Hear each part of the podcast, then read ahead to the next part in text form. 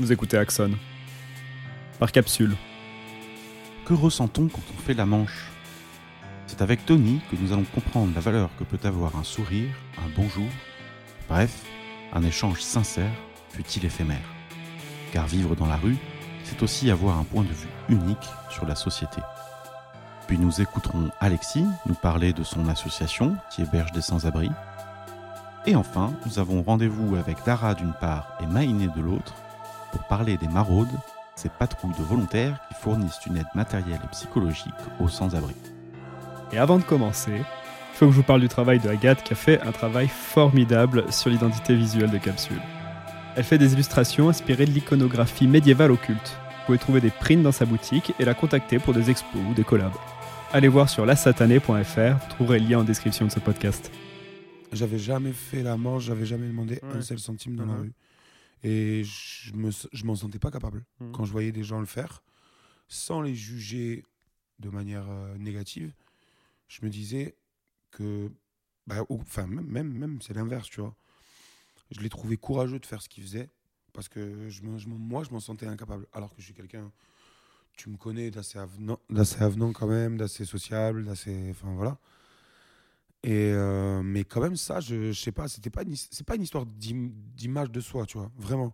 C'était plus une histoire de d'endurance, de fin, je sais pas, de, de, de, de- pour moi c'était ouais, c'était un truc difficile à faire en fait, tout simplement. Et, euh, et finalement, enfin voilà, quand tu y, quand tu y es et que les gens te disent lève-toi et va travailler feignasse, tu- ça te fait bien rire quoi, parce que tu leur dis vas-y, tu connais Vie ma vie, viens on échange un jour, juste un jour. Et demain tu me diras si t'es pas, si pas fatigué demain matin. Genre je suis une feignasse, et genre je dors toute la journée. genre. Ouais, parce que c'est quand même euh, euh, une euh, faire la manche, c'est être socialement aux aguets, faire un eye contact, essayer Voilà, ça dépend comment d'intéresser tu l'as les fait gens. après. Ouais. Mais comment je la fais moi, comme tu l'as vu, et comme le font les gens qui font bien la manche. Ouais, les bons gagneurs, quoi. Voilà, ouais, voilà, c'est ça, exactement. C'est ce que tu dis, c'est ça, exactement. ouais. Ouais, bah c'est. J'ai un pote, j'ai une anecdote là-dessus. J'ai un pote, il est juste incroyable. J'adore faire la manche avec lui. Si, il se reconnaîtra si jamais il entend ça. Par exemple, il est capable d'arrêter des gens, tu vois. Ils sont trois et il leur dit Salut les gars, ça va? Donnez-moi un mot chacun. Et donc, il donne un mot chacun. Et lui, il sort un freestyle, tu vois, tac, tac, tac, en, quelques, en, en une minute, tu vois, vite Ouais. fait. Mais du coup, il captive les gens et il est super fort. Et voilà, et à la fin, il, il fait pas non plus durer trop le truc, il casse pas trop les couilles aux gens non plus, tu vois. Mais au bout d'une minute, tac, il sort un truc qui déchire. Et il dit, ben voilà, si ça vous a plu, vous mettez. Sinon, ben, bonne journée Bonne à vous, c'était gratuit, c'était cadeau. Enfin, tu vois, t'as des gens qui font la manche comme ça, c'est juste, c'est des artistes. Ouais, ouais. C'est des bêtes d'artistes, vraiment, tu vois. Et il y a un truc qui est hyper, euh, justement, et social et sociétal, pour le coup, dans la manche. C'est que voilà, tu as un rapport avec des gens. Moi, je suis serveur à la base, comme tu le sais. Et donc, forcément, il y a. ben, toi aussi, tu l'as été. Et ce côté un peu client-serveur, il existe dans la manche. Il faut que tu charmes la personne, il faut que. Tu vois, si tu veux ton Mhm. pourboire à la fin, si tu veux que la personne euh, soit contente de son repas et passer une bonne euh, journée et tout, bah, dans la HM, c'est un peu la même chose en fait. C'est. Faut. Enfin, moi, je le vois comme ça en tout cas. Ouais, non, mais Moi, je le vois comme ça, C'est une clientèle, que- quoi, d'une certaine façon, Ouais, parce ça. que bah, ils vont payer. Alors, euh, c'est pas un service. Si, mais ça peut se transformer en service, pourquoi pas Parce que eux, parfois, ils s'achètent de la bonne conscience la, aussi. c'est de la Donc, euh, générosité. Moi, je vois ça comme de la générosité. Ouais, ouais, ouais. Mais en tout cas, voilà, il y a quand même une, euh, une sorte de mini contrat social qui s'instaure au moment où tu demandes et lui te donne euh, ou elle te donne. Ah ouais? Non, Dans je quel sais, sens? Je sais pas. Il y a. Vas-y, développe. Non, non, mais ce que je veux dire, enfin, contrat social, non, parce que euh, t'es pas, t'as pas d'obligation derrière, hein, c'est pas ça que j'entends. Mais Tu sais qu'on est, on est censé déclarer la manche. ah ouais, Ouais. c'est bon ça. Tout, tout, tout entrée d'argent, doit être ouais. ouais, comme, euh, sûr, comme sûr, les pourboires quand t'es serveur. Ouais. T'es censé Ah les déclarer. Ouais. ça doit pas beaucoup se faire. hein. Ouais, non, c'est- en 12 ans de métier, je ne l'ai jamais vu. Est-ce que tu peux me parler des, des premiers regards? La première fois que tu as vu qu'on te voyait comme un SDF J'avoue que tu me renvoies à un truc qui est lointain parce que c'est quelque chose qui disparaît très vite. Je comprends de quoi tu veux parler. Parce qu'il y a les premiers regards où tu te dis putain, je suis de l'autre côté du, miroir pour eux, ça y est quoi. Et moi, je m'en étais pas rendu compte. Je me suis juste assis là et, et voilà. J'ai suivi mon pote. Mais euh, je sais pas, ça m'a pas. J'en ai trou- je les ai trouvés beaux pour la, pour la majorité. Mhm. Mais parce que justement, j'avais choisi de faire la manche dans un coin euh, très populaire. Avec, euh, enfin, très populaire dans le sens euh, classe. Dans le sens. Enfin, tu vois ce que je veux dire? Ouais, ok. Populaire, bah, c'est Saint-Pierre, tu vois, à Toulouse. Ouais. donc, pop- En fait, c'est populaire dans les deux sens. C'est populaire dans le sens où il y a beaucoup de gens. Et c'est populaire dans le sens où c'est des étudiants, c'est une classe qui est plutôt po- populaire. C'est beaucoup des rebeux, des mecs qui viennent, euh, voilà, des quartiers, qui, qui viennent faire la fête en centre-ville, qui viennent ici. Et euh, du coup, moi, je faisais la manche là-bas. euh, quand j'ai commencé, c'était en, en début de printemps dernier. Et donc, pas, c'était la fin du premier confinement, donc les bars réouvraient.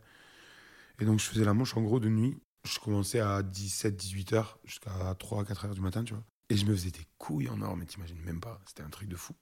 Et là, par exemple, j'ai eu de super beaux premiers regards et enfin, une belle interactivité avec les gens, une belle solidarité. Mais par exemple, voilà, c'est là, c'est là où je voulais en venir. C'est par opposition, tu vas faire la manche par exemple à Alsace-Lorraine, il y a plein de gens qui font la manche là-bas aussi. Et tu sais, c'est que des magasins de fringues. euh, Il y en a certains qui sont assez bourgeois, d'autres qui sont plutôt cheap, mais bon, quand même.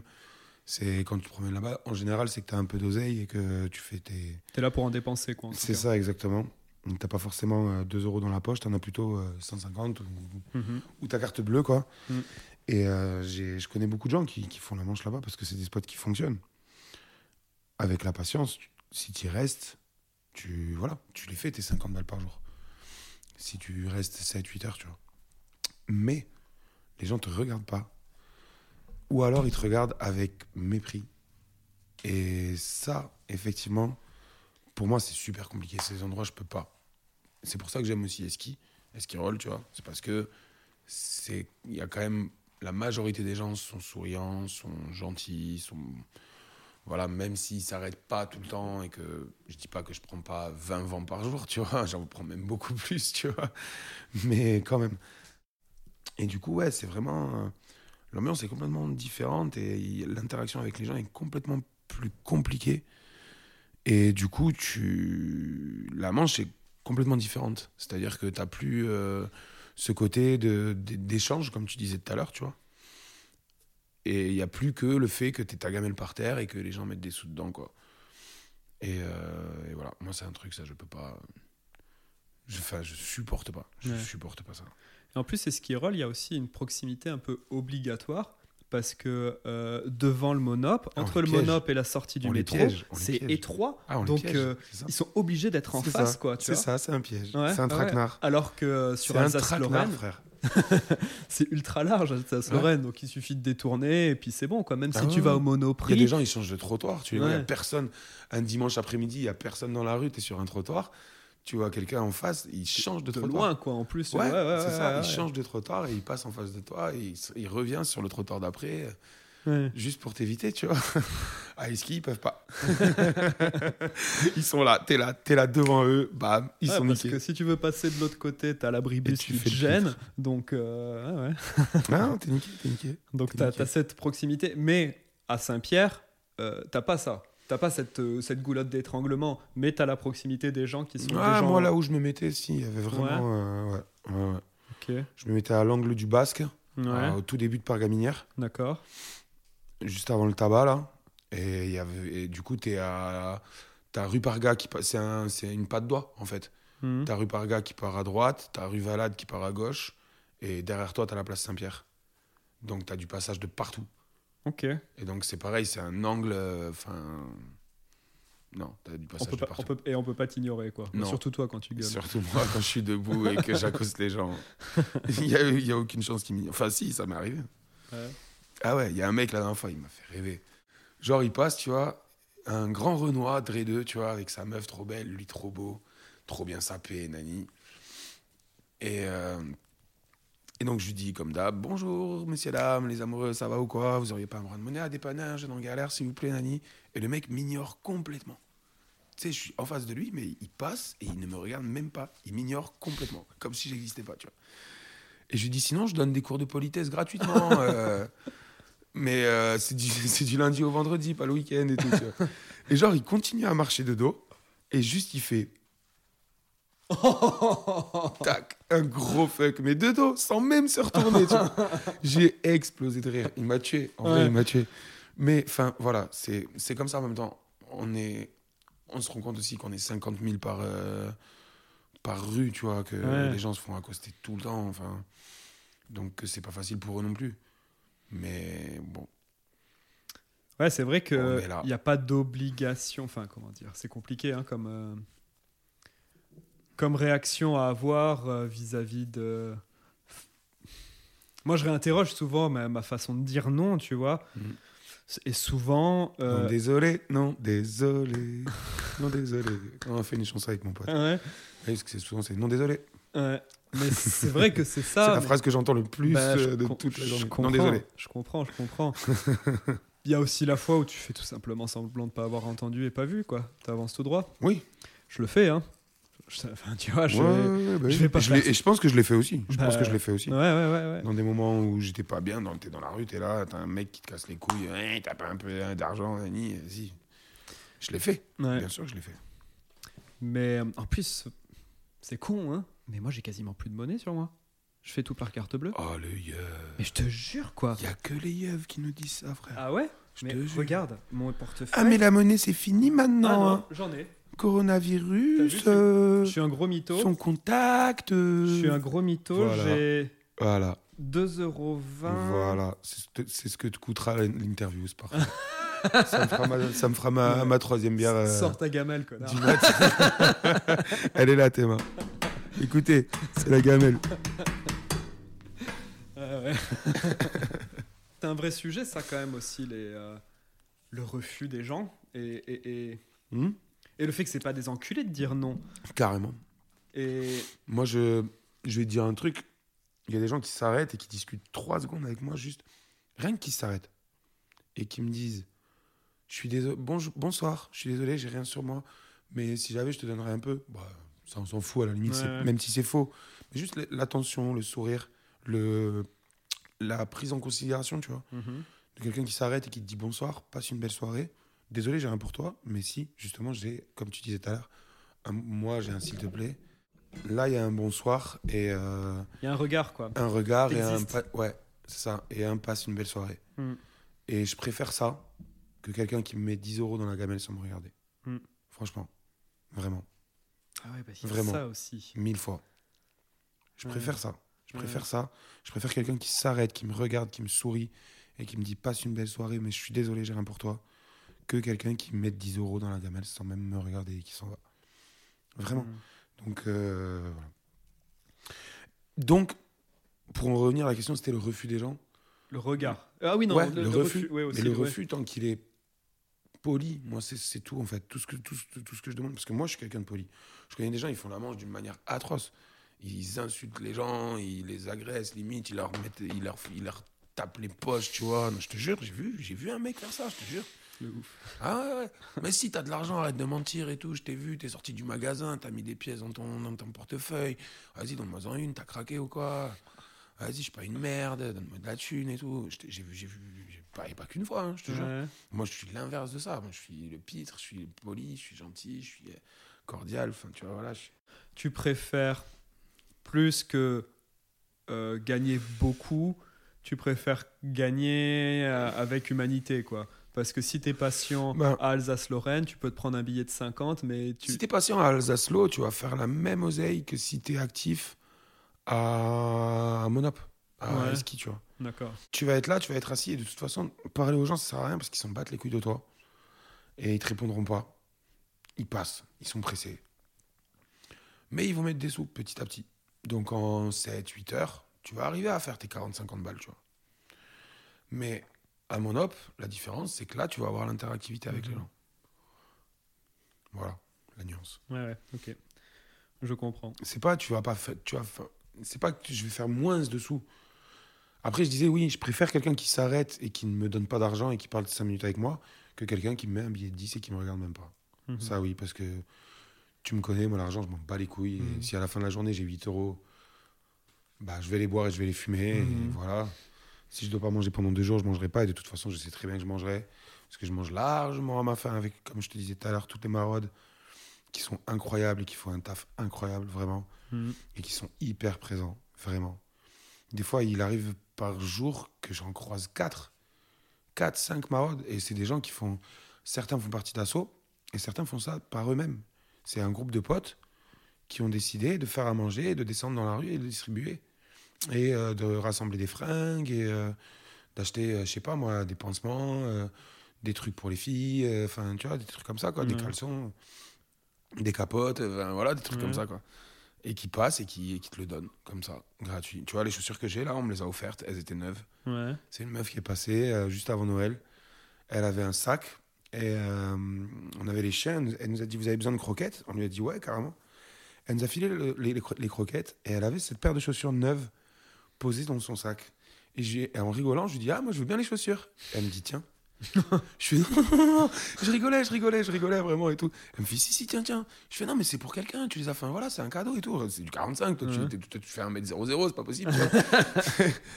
Et elle me dit non, c'est un cadeau que j'ai fait pour quelqu'un, mais je, je veux te les offrir, fais pas chier, tiens. Et elle me les a donnés, tu vois.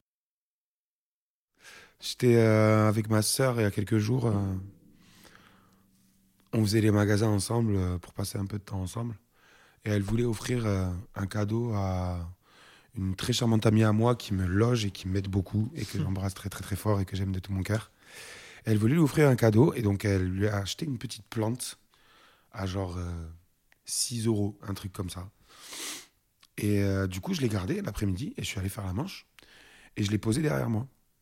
Mais juste derrière moi, genre à 50 cm, là où, là où je fais la manche avec Ouais, ski, à tu vois. quoi. Tu l'avais sur Voilà. le. Sur le Je l'avais dans le dos. sur- Ouais, ouais, Je l'avais dans, dans mon dos, mais même pas sur le, même pas sur le truc, euh, sur la barrière en haut, tu vois. Vraiment en bas par terre. Ah ouais? Ah ouais, posé par terre. Ok. Et euh, je faisais la manche donc 50 cm devant. Et à un moment donné, je me suis retourné et il n'y avait plus la plante. Donc il y a quand même un fils de pute qui a volé une plante à un clochard. C'est quand même magique. C'est quand même magique, non On est sur du bon level. on est, sur du, on est sur du bon level quand même de gros enculés de sa putain de race. Ah j'étais dégoûté. Du coup, je- et ce, qui est, et ce qui est beau, ce qui est beau, c'est que du coup, je me suis énervé. J'étais là, putain, sérieux et tout. Et il y a des gens qui sont passés, des jeunes, et qui m'ont dit ça va et tout.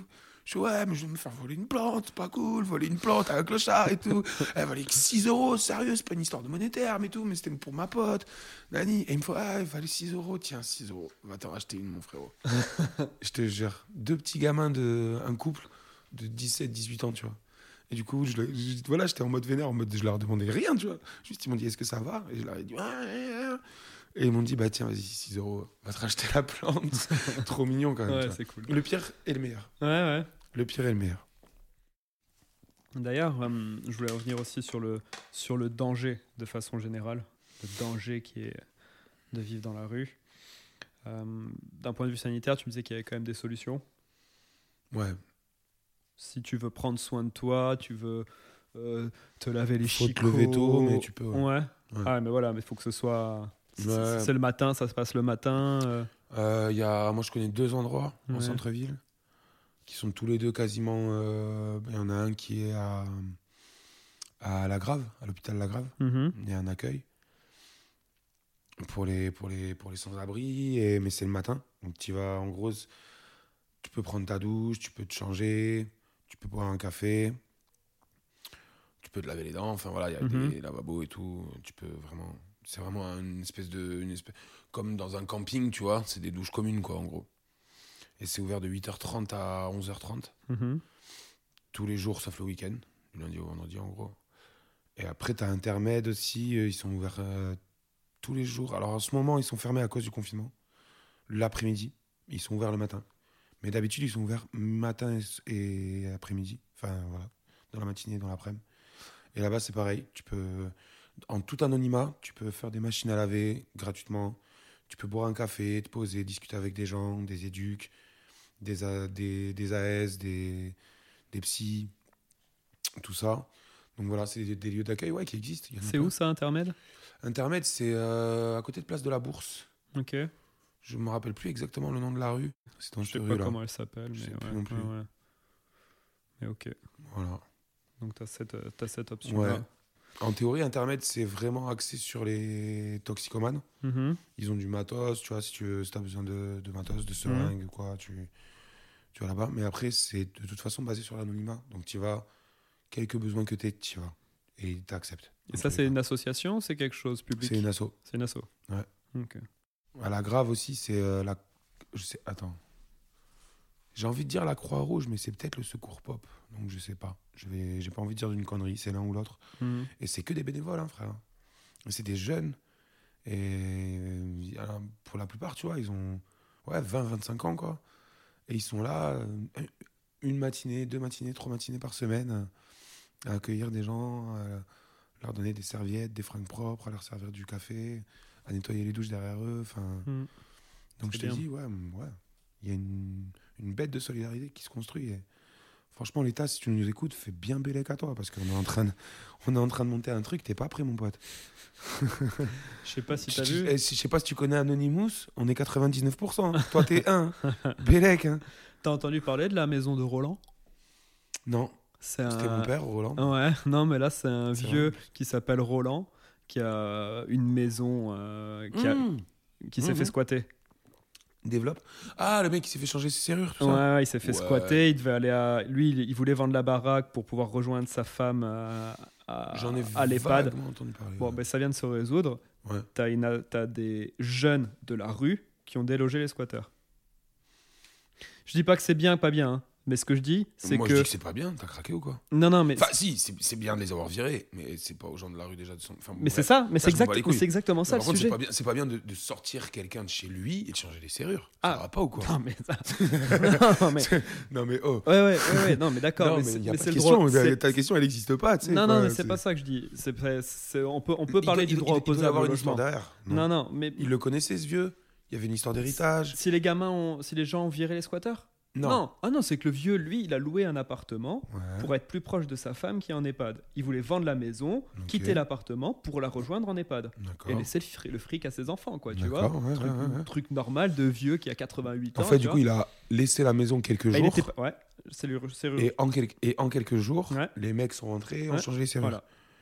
D'accord. Et quand on est venu taper à la porte, Ils ont dit, reste. ils ont dit euh, Bah, nique, nique la- ta race, nique j'ai le droit, j'ai le droit, j'ai 48 heures de passé. euh, euh, D'accord. Enfin, c'est chez Ah, moi. c'est pas la même chose. Et ouais, c'est le droit opposable au logement. Mais ouais, non, mais, mais moi là- j'avais compris, moi j'avais compris qu'ils avaient genre fait ça euh, pendant que le mec vivait dedans. non, il était pas dedans. Tu il vois était pas dedans. Genre le mec vivait dedans, il était parti deux Ça- jours et en deux jours les gens avaient changé les serrures. C'est de l'excès avait, abusif. avait Ça serait- viré. ça Moi c'est ce que j'avais compris, abusé, ce que j'avais compris de l'info. Non, il avait quand même un autre endroit où vivre et tout ça. D'accord, Mais en tout cas, ce qui s'est passé malgré tout, Ouais, c'est que c'est des, des gens du quartier qui ont viré les squatteurs. Mm. Avec. Ah, donc pas des gens de la rue. Tu non. m'as dit des gens, t'as dit des gens de la rue au début. Oui, des gens qui vivent. Oui, oui, oui, pardon. C'est des gens Ah, qui de la, vivent oui, dans la, la- rue. oui. Mais ah oui, qui, non mais qui vivent dans la rue. Ouais, non mais il y a- encore une fois, il y a une nuance. Oui, oui, oui, oui, Non, vivent mais dans t'as la rue. raison, t'as raison. Oui, oui, oui. Ils vivent pas dans la rue. Ils vivent, Ils dans cette C'est rue. leur rue, voilà. Mais c'est leur mais, rue, mais dans des mais maisons, Ils quoi. ont tu des maisons de chaque côté de la rue, quoi. Ils ont des murs, portes, des toits, des plafonds et tout. Ils ont des clés. C'est ça, ils ont des clés. Ils ont des clés. Ah, les bâtards, ils ont des clés. C'est Ah, ça. ça fait longtemps que j'ai pas eu de vois. Putain. Ouais. Grave. Mais donc voilà ce qui s'est passé malgré tout, c'est que c'est des habitants de cette rue qui ont viré les squatteurs. Ah, ok, d'accord. Et, ça va dans le sens de ce que tu disais, méfie-toi à l'État, parce que maintenant, Ouais. c'est des, hum- c'est des Oui. gens qui, On est ré- qui font ton job, là. On est. euh, comment dire euh, Bah, Il y a presque plus besoin de l'État. Non, mais ouais, c'est ça. On est euh, résolu. Vas-y, putain, je suis un peu bourré. Mais je sais pas quel est le mot exactement que tu Mais cherches, si. euh, mais claque des doigts. À nous-mêmes. On est, je sais pas quoi. On est livré à nous-mêmes. On est ouais livré par exemple. C'était pas le mot que je cherchais. Mais Ouais. c'est ah ouais c'est ça. On est on est livré à nous-mêmes. On est livré à nous-mêmes. C'est exactement ça. Et il faut en être conscient. Et dans la- et quand tu vis dans la rue, bon, pas dans ta rue, pas dans la rue où t'habites, hein, dans la rue, dans les rues. Quand tu vis dans les rues, voilà. On va la faire là la nuance. Tiens. Ouais, la zone. Tu vis dans la rue ou dans ouais voilà La zone. dans la zone. ouais. Tu t'en rends compte. Tu t'en rends compte très vite et Ouais. Et au final, c'est pas forcément une mauvaise chose, tu vois.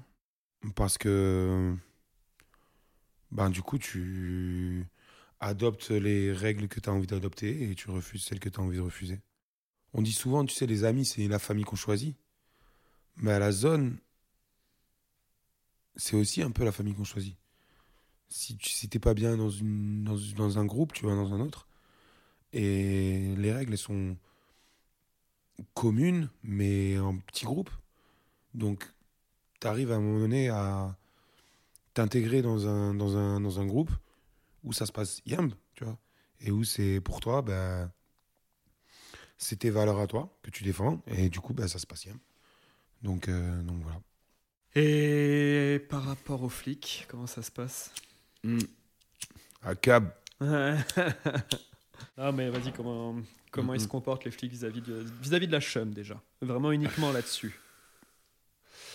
Euh, alors, il n'y a pas de loi là-dessus qui interdit de faire la manche. Pendant le confinement, ils étaient casse-couilles parce qu'on n'avait pas le droit de rester à un même endroit. Euh, et enfin, chose qu'ils font encore d'ailleurs, hein, ils nous délogent très souvent. Ils arrivent et ils nous disent juste bouger. Donc en gros, on bouge. Et dix minutes après, quand ils sont partis, on revient. Donc c'est complètement débile. Mais vous avez Et, bougé, ils sont euh, contents. Ouais, moi je pense, si- s'il y a un mot qui définit vraiment la relation que j'ai avec les keufs depuis que je suis à la rue, c'est absurde. C'est absurde. Ils font un espèce de, une espèce de travail inutile, de forme, sans aucun fond. Et ils savent très bien que c'est inutile, que ça sert à rien ce qu'ils font. Comme je te dis, ils nous délogent, c'est-à-dire qu'ils viennent nous voir. Alors, bon, des fois, on est un peu con, alors on prend des manches et tout, tu vois, ou alors on est en train de picoler, donc euh, on n'a pas le droit à la bière, les chiens sont pas attachés. Euh... Là, enfin, j'ai pris, euh, il y a quelques jours, j'ai pris 360 euros d'amende, frère. Mais parce que je me suis vénère, je l'ai insulté, le mec et tout. Et euh, du coup, il a failli m'embarquer. Mais ils non, mais en fait, ils m'ont accosté comme des cow-boys, ils étaient en vélo. Et ils m'ont mis deux vélos sur le côté, un vélo au milieu. Bam, ils m'ont collé au mur, je te jure, vraiment. Ils m'ont collé au mur, ils m'ont fouillé, genre braquage, tu vois. J'étais là, waouh, qu'est-ce qui se passe, tu vois. Et euh, ça parce que j'avais pas mon masque, du coup. Et du coup, ils m'ont mis une amende parce que j'avais pas mon masque, une amende parce que j'avais- une bière. Je venais à peine de l'ouvrir, ils l'ont vidé devant moi. c'était Oh les bâtards. Une amende parce que j'ai jeté un mégot devant eux en plus, alors que c'est quelque chose que je ne fais jamais. Ouais. Je les jette tout le temps à la poubelle, mes mégots. Mais là, j'étais en train de fumer ma blonde ils étaient en train de me saouler. Du coup, j'ai balancé mon mégot par terre. Ouais. Bam, une amende. Et ensuite, outrage à agent parce que je l'ai traité de mots qu'il faut pas dire. ouais. Quand je dis absurde, c'est que par exemple, je vais, je vais te- t'illustrer ça. J'ai eu une conversation avec un keuf la dernière fois où je lui disais que je comprenais pas les lois qu'il représentait et qu'il faisait, qu'il soumettait aux gens, tu vois, qu'il faisait respecter. Mhm. Et il m'a dit, moi, mon travail, c'est de faire respecter les lois. C'est pas de les comprendre ou de les... Enfin, voilà. Et je lui ai dit, mais mec, tu réalises ce que tu es en train de dire? Tu défends une idéologie qui n'est pas la tienne et contre, peut-être t'es contre, peut-être pas. Mais tu t'es même pas posé la question, frère. Enfin, c'est un truc de ouf. À la limite, dis-moi que t'es d'accord avec ces putains de lois à la con, tu vois. Pourquoi t'as baissé Je m'entends plus. J'ai un peu baissé. À la limite, voilà, dis-moi que tu es d'accord avec ces putains de lois à la con, je comprendrais mieux, tu vois. Mais que tu me dises, moi, je ne suis là que pour faire respecter les lois, pas pour euh, en parler ou quoi que ce soit, être d'accord avec ou quoi. Enfin, je, je trouve ça. Et parce que, voilà, moi, c'était. C'était cohérent ce que je lui disais, c'était pertinent, tu vois. Encore un exemple. Cet été, pendant le confinement, on nous dit allez vous confiner, les gars. On leur dit on vit dehors. Ils nous disent vous dormez où? On leur dit on dort sous le pont, à la prairie euh, des filtres. Ok, bah allez sous le pont. Ok, on finit un peu la manche, on va sous le pont. Ok les gars, merci. On part sous le pont. Trois jours après, la mairie, la municipale et la nationale qui arrivent sous le pont avec un putain de d'huissier et un avis d'expulsion dans les mains. De sous le pont. En plein confinement. En plein confinement. Alors que quand on fait la manche en ville, on nous demande d'aller nous confiner sous le pont. Et quand on leur demande quelles autres solutions vous avez pour nous, on nous dit. Hum. voilà. Donc absurde. Ouais. C'est même pas que envers la police, c'est juste cette espèce de omerta qu'il y a, cette espèce de tabou. C'est Mhm. ça, c'est laisser-les dans les rues et en même temps virez-les. Mais en même temps, faites-les revenir et en même temps, virez-les. Et en même temps, vous allez faire ça toute la journée. Mettez-leur des manches. Ils vont pas les payer. Ils vont les amener dans des assauts qui vont les faire sauter. Ça va faire travailler des EduxP.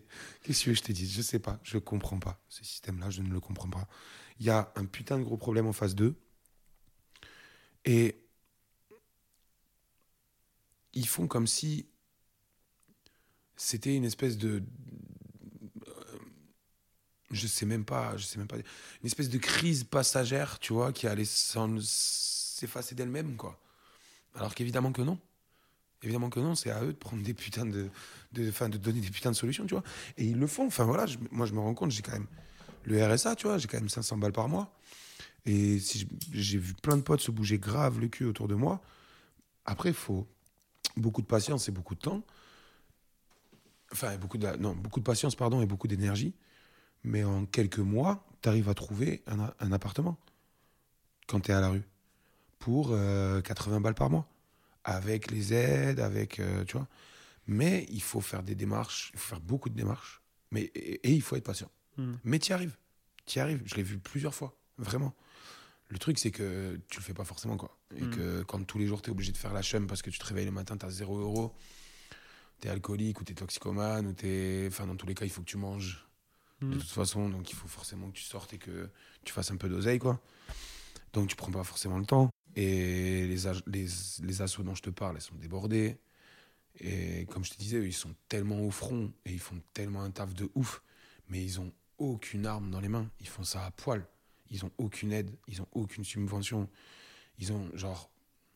Je te parle d'un truc, le 115, quand on, te dit ah, le numéro quand tu es à la rue, c'est le 115. C'est le numéro d'urgence quand tu es SDF, quand tu es dehors et que tu plus rien. Pour les avoir, il faut appeler en moyenne 50-60 fois avant d'arriver à les avoir. Ensuite, tu montes un dossier SIAO. Je sais plus exactement ce que veut dire l'acronyme, mais bref, voilà, SIAO. Et c'est la base pour avoir un logement d'urgence ou euh, voilà une solution d'hébergement ou quoi que ce soit. Eux, par exemple, propo- alors attends, c'est le CH que je dise pas de conneries. Le CHRS, par exemple, c'est une asso qui fait partie du 115. Enfin, en tout cas, quand tu appelles le 115 et que tu montes un dossier SIAO, nani, ils te dirigent vers eux. Ils ont 36 places. Ils ont, en majorité du temps, une cinquantaine de demandes. Hmm. Et ils ont 36 places. Mhm. Et ils n'ont pas pour politique de virer les gens. C'est parce que c'est un logement de réinsertion. Donc, à partir ils ont pour politique de faire partir les gens à un moment donné. Mais si ça dure deux ans, trois ans, non. Tu vois, ils les gardent. Donc, c'est des places qui se libèrent très difficilement. Parce que c'est des gens qui sont en grande difficulté en général. Donc, qui ont beaucoup de mal à se réinsérer. Donc, ces 36 places, elles sont évidemment tout le temps prises. Tu vois ce que je veux dire? Et des assos comme ça, il y en a quelques-unes à Toulouse.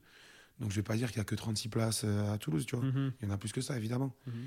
Mais il y a un pourcentage qui est vraiment ridicule par rapport à la demande, par rapport aux besoins. Mm. Donc voilà. Après, si tu t'acharnes, tu y arrives au bout d'un moment. Mais euh, déjà, tu prends toujours la place de quelqu'un. Ouais. Et euh, il y a ce côté-là aussi, tu vois. Moi, je me disais ça cet été aussi, tu vois. Je me disais, je préfère que ce soit à une femme, euh, je sais pas, une désespérée, perdue, ou même un- quelqu'un, voilà, bah, dans une situation plus compliquée que la mienne. Et moi, je m'en bats les couilles, je peux arriver à dormir dehors, tu vois. Il y a un truc qu'il faut qu'on fasse aussi, et là je vais ressortir le téléphone pour te filmer, parce que euh, tu voulais me parler des sandwichs triangles. Mesdames et messieurs, cette annonce est universelle, officielle, intemporelle. S'il vous plaît, quand vous voyez un clochard faire la manche devant un magasin et que vous voulez lui acheter à manger, parce que si vous lui donnez une petite pièce, évidemment il va s'acheter de l'alcool ou de la drogue ce con, et vous voulez pas cautionner ça. Donc vous, vous préférez lui acheter à manger. Achetez-lui à manger, c'est une très bonne chose. Mais les sandwichs triangles, abandonnez l'idée totalement. Là, maintenant, de suite. Prenez-lui un bout de pain, un bout de fromage, un bout de jambon. J'en sais rien, n'importe quoi. Un, paquet, un- une boîte de macro, une boîte de cassoulet, même ça se mange froid le cassoulet, vous savez. Une boîte de cassoulet, c'est super bon froid. C'est un milliard de fois meilleur qu'un sandwich triangle. Vous avez déjà mangé un sandwich triangle? Les gens qui travaillent dans leur vie et qui mangent des sandwichs triangles, mais je me putain, mais pourquoi ils se lèvent le matin? C'est pas possible. Donc pas de sandwich triangle. Donc, pas de sandwich triangle, Ok. s'il vous plaît. voilà, je vous aime, putain. Fais le cas avec les doigts.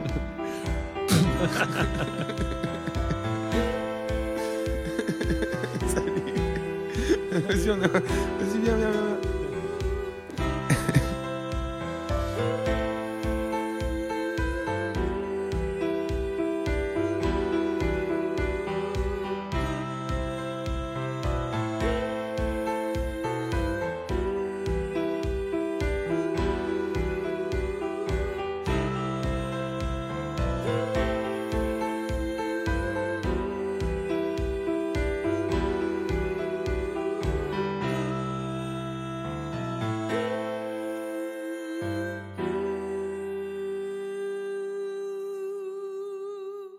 Salut Alexis, Bonjour, merci d'accepter de répondre à, à mes questions. je t'en prie, avec plaisir. Est-ce que tu peux te présenter? Je m'appelle, heu, Alexis, heu, j'ai, heu, 33 ans. Je suis, actif, j'ai monté, mon entreprise en immobilier il y a presque un an et je vis dans une, dans une colocation qui est gérée par une association qui fait cohabiter dans des mêmes appartements des personnes qui étaient en galère de logement avec des personnes qui, en avaient un et qui ont un travail comme moi. Comment est-ce que tu as eu connaissance de cette, de cette colocation? Alors, j'en ai eu connaissance par, par une amie qui m'avait parlé de ça, en fait, que que que j'avais c'était une amie que j'avais rencontrée, lors d'un date, d'ailleurs et et elle m'avait dit que, voilà, elle faisait partie d'une association qui faisait ça et ça m'a beaucoup, beaucoup intéressé sur, sur le moment et puis elle m'avait, elle m'a mis en relation avec, les personnes, qui organisaient la vie de ces colocs, heu et heu, voilà, j'en ai entendu parler par d'autres gens. Comment s'appelle cette association? Tu Ça s'appelle l'Association pour l'amitié. peux nous en parler un peu plus? Ouais, c'est une, c'est une association qui a été, fondée par, un un monsieur qui s'appelle Martin, qui a monté ça il y a 15 ans, et qui a monté ça d'ailleurs avec un un ami à lui qui a qui a d'ailleurs, heu, enfin qui aujourd'hui fait plus partie de l'association, mais qui a monté exactement la même chose, mais sur tout le reste du territoire. À savoir que nous, on est uniquement sur Paris et la région parisienne et heu et son cette espèce de cofondateur de l'association a monté, heu, exactement le même concept, mais pour, tout le reste de la France et c'est une association qui est un peu plus connue, qui s'appelle, Lazare. C'est une association qui est d'inspiration chrétienne, qui utilise notamment beaucoup les locaux, qui sont plus utilisés, bah, par des, des ordres, soit des communautés religieuses, soit les évêchés, enfin voilà. Il y a pas mal de bâtiments qui, aujourd'hui sont un petit peu vidés et donc ça fait sens, à la fois pour ces communautés qui avaient, qui avaient des, des bâtiments vides ou très peu utilisés et enfin de de les donner en usage à des projets un peu chrétiens comme celui-là. D'accord. Tu dis un peu chrétien, dans quelle mesure est-ce qu'on peut dire que c'est un projet chrétien? Est-ce qu'il y a un lien direct avec l'Église, heu, au-delà de l'utilisation du patrimoine? Oui, oui, oui, il y a un lien qui est direct avec l'Église parce que dans l'organisation, heu et au sein du conseil d'administration, heu, le enfin pour nous en tout cas pour l'APA, il y a, il y a un représentant de de, Je ouais, je crois que c'est ça, hein. Ça doit être un représentant de, de de l'archevêque ou quelque chose comme ça. C'est monseigneur de Sinetti. Ouais, à vérifier, mais il me semble que c'est ça. Qui est là, en fait, pour, heu, pour donner son avis sur les grandes, décisions stratégiques, heu. je suis pas sûr qu'il ait un pouvoir de blocage, hyper important, mais je pense que si, quand même. Mais on n'est pas, directement géré par l'archevêché. C'est une association classique, qui, heu, qui, gère ça. Et qu'est-ce qui t'a poussé, toi, à intégrer cette, cette coloc? qui m'a intéressé, bah, c'est plusieurs constats. Moi, ça fait, ça fait un peu plus d'un an et demi maintenant que je suis dans dans cette colocation et j'étais arrivé à un moment de ma vie où j'avais un peu l'impression, que le mode de vie, contemporain qu'on me proposait était vain et très peu satisfaisant, notamment dans sa dans sa quête de confort et en fait, j'étais dans dans un petit appartement très mignon, très bien décoré, spacieux, très confortable et je trouvais que mes journées étaient un peu fades. Donc l'idée germé de faire quelque chose qui avait du sens. Pour moi, les journées, qui consistaient à travailler beaucoup et le soir à aller se heu, la gueule, c'était c'était à la fois, très satisfaisant sur le moment et en même temps sur la durée, c'était plus fatigant qu'autre chose. Donc déjà, il y avait un un constat qui était celui-là. Moi, je je suis, heu, je suis croyant et pratiquant et heu il y a un message, heu, il y a un message qui est fort dans l'Église, c'est qu'on doit aider son prochain. Et d'ailleurs, c'est pas évident aujourd'hui de savoir qui aider parce que, on contrairement à il y a 2000 ans, il y a énormément de de dispositifs étatiques pour aider toutes les personnes qui sont en difficulté, heu, ou celles qui sont dans des, situations, de vulnérabilité.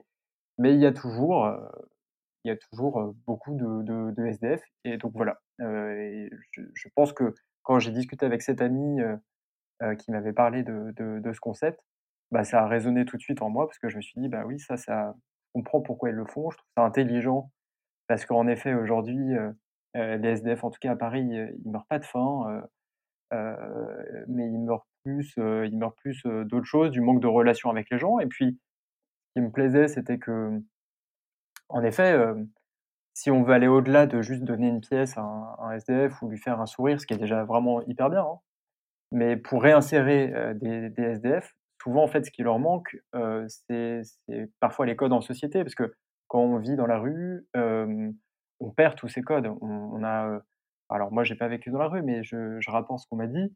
On a une sensation de liberté qui fait que, voilà, on perd le sens des repas, des choses aussi connes que ça, hein. On perd le sens de de prendre sa douche, on perd le sens de, de de de de de plein de choses de l'ordre de l'intimité.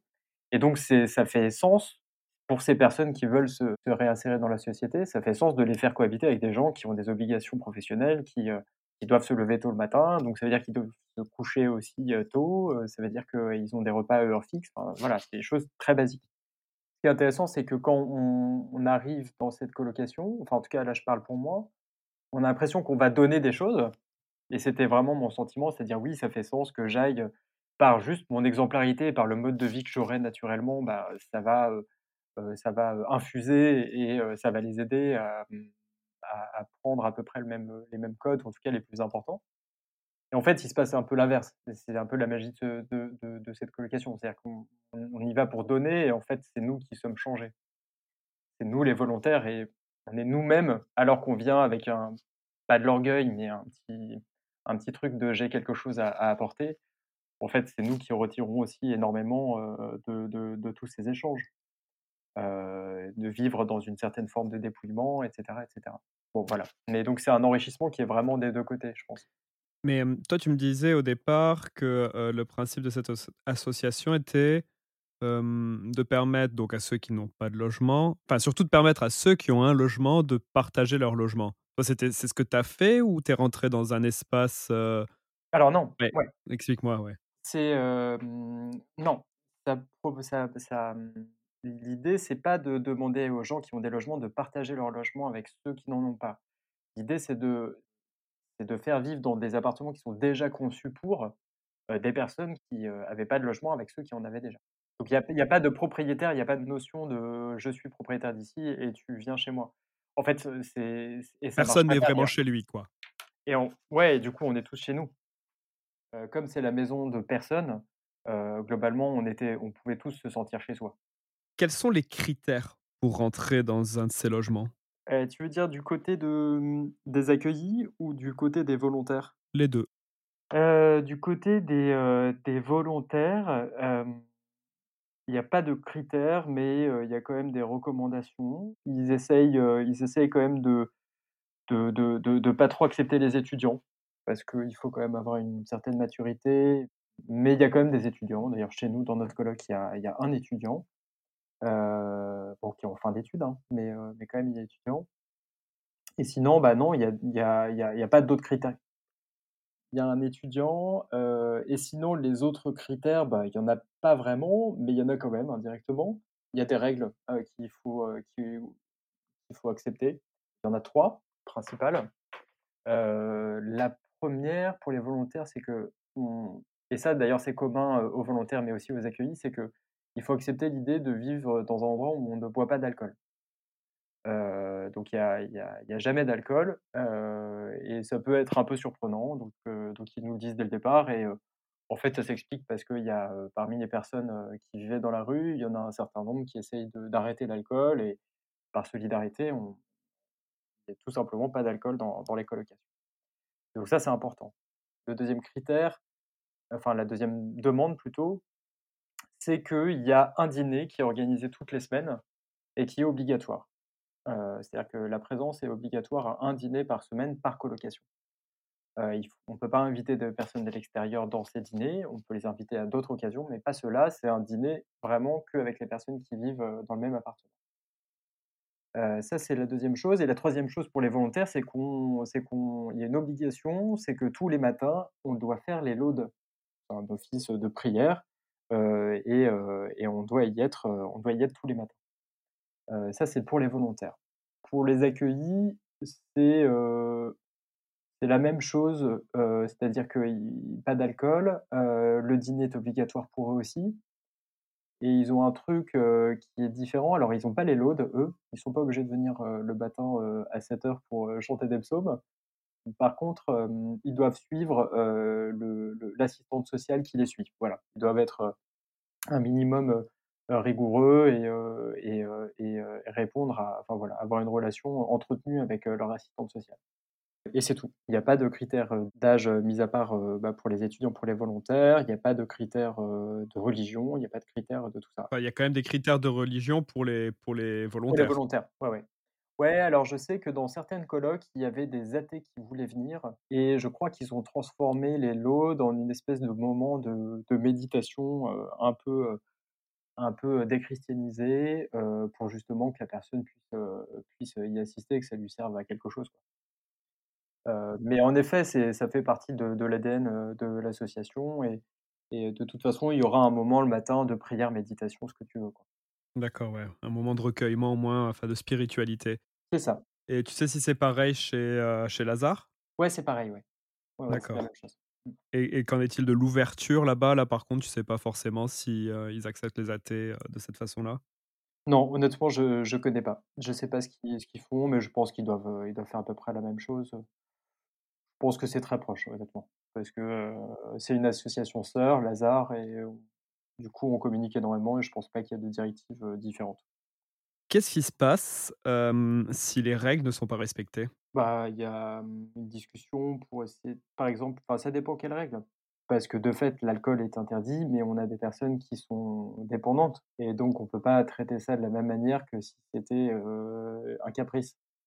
Donc il y a une to une tolérance, mais qui s'accompagne d'une forte, recommandation d'arrêter, de trouver des moyens d'arrêter, d'encouragement et cetera. Et si c'est un volontaire qui amène de l'alcool? Ce serait très bizarre, parce que, avant qu'il soit accepté, on lui aura dit et donc il était il était prévenu. Il ou elle d'ailleurs, donc bah, j'imagine j'ai jamais vu le cas, mais j'imagine qu'il y aurait d'abord une petite discussion pour essayer de comprendre pourquoi. Est-ce que c'est juste que, je sais pas, un copain lui a offert une bouteille de whisky qui traînait dans sa chambre? Ou est-ce que c'était vraiment pour se biturer, un soir, et à ce moment-là, il y a un autre problème, et et voilà et puis si c'est persistant, ça peut pas trop, trop durer mais bon, après je pense que c'est vraiment au cas par cas, quoi. Si c'est juste, une volonté de défiance, c'est pas, ce serait pas très constructif. Est-ce qu'on peut se faire virer de de d'une, Ah oui, oui, on peut se faire virer. Ouais, bien sûr. C'est pas fréquent, mais Ça c'est arrivé déjà? Que des volontaires se fassent virer? Moi, je l'ai jamais vu, hein. Pour la là, je te dis tout ça, heu, je je j'essaie d'imaginer ce qui ce qui se passerait, mais je l'ai jamais vu. Parce que toi, ça fait combien de temps d'ailleurs que tu y es? Ça fait un peu plus d'1 an et demi. Je suis arrivé en novembre 2010. C'est bien, juste, juste avant le covid, quoi. À peu près, ouais, c'est ça. Ouais, ça ça c'était en train d'apparaître en Chine à ce moment-là, quoi. Ouais, c'est ça.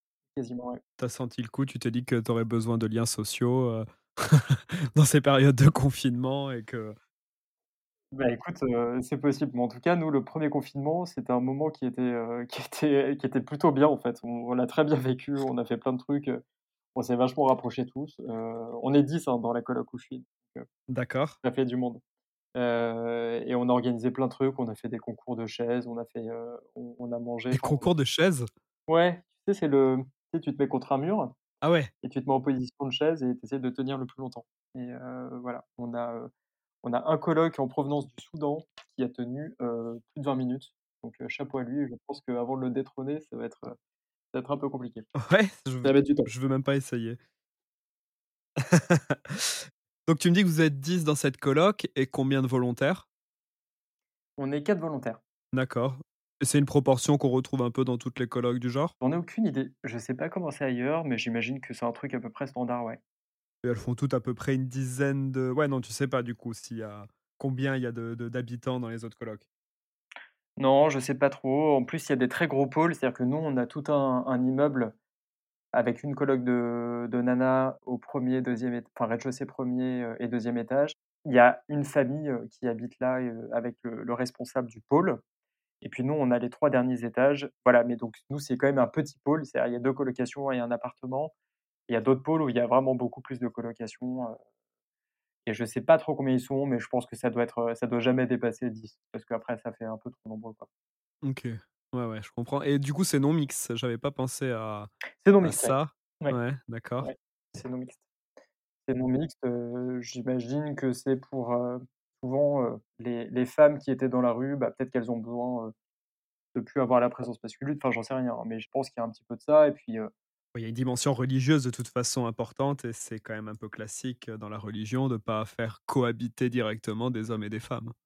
Non, parce qu'on cohabite, on a beaucoup d'événements en commun, mais je pense que dans les lieux d'intimité où, heu, ça serait bizarre de mettre, heu, un, ancien SDF à côté de de de d'une ancienne SDF, heu, peut-être qu'ils veulent éviter des situations, des situations, où les gens se sentent, pas très à l'aise. Qu'en est-il justement du fait de, quand on est accueilli, de faire venir quelqu'un du sexe opposé dans sa chambre? Ah oui, pardon, en fait, j'ai oublié cette condition-là, mais pour venir à l'appart, on n'a pas le droit de faire venir quelqu'un non plus de sexe opposé dans sa chambre ou même de de son sexe, mais en tout cas, on n'a pas le droit, de faire dormir d'autres gens, heu, dans la coloc. L'idée, c'est de faire un petit nid douillet pour tous ceux qui vivent là. Il y a des gens qui sont vulnérables et voilà, il tout le monde se connaît et heu, c'est pas, c'est pas un hôtel, quoi. Les gens doivent se sentir en confiance et ça passe par le fait notamment de pas se se retrouver dans le couloir avec un inconnu, heu, en se levant un matin. Mais on peut quand même faire venir pour un dîner des amis, pour, heu, un un jeu, une soirée, enfin voilà.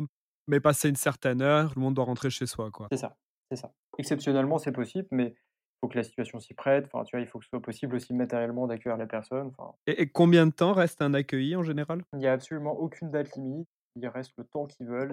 Là, tu vois, dans notre coloc, heu, il y en a un qui est qui est à l'APA, alors pas dans cet appartement-là, mais heu, dans dans la même association depuis 15 ans, tout début et heu, il fait il fait ce qu'il veut. Il prend son temps, si, s'il veut partir un jour, il partira, il y a aucun souci.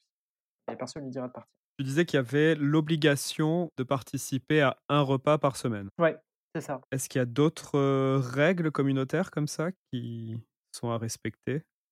Non, il y a y a pas d'autres règles, heu, à respecter. Par contre, il y a des programmes d'une certaine façon, j'imagine, heu? Ouais, il y a des petits programmes, on essaye d'organiser des des des petits événements pour qu'on se retrouve tous ensemble. On fait des pique-niques le week-end, on essaie d'organiser des expos, enfin, on fait, heu, on fait on fait des trucs comme ça.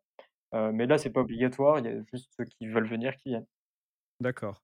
Et dans le cadre, des, événements religieux, il se passe des choses aussi? Par exemple, là, la semaine, on vient de vivre une semaine sainte. Ouais, Qu'est-ce qui s'est passé? il y avait un programme, spirituel qui n'est pas obligatoire.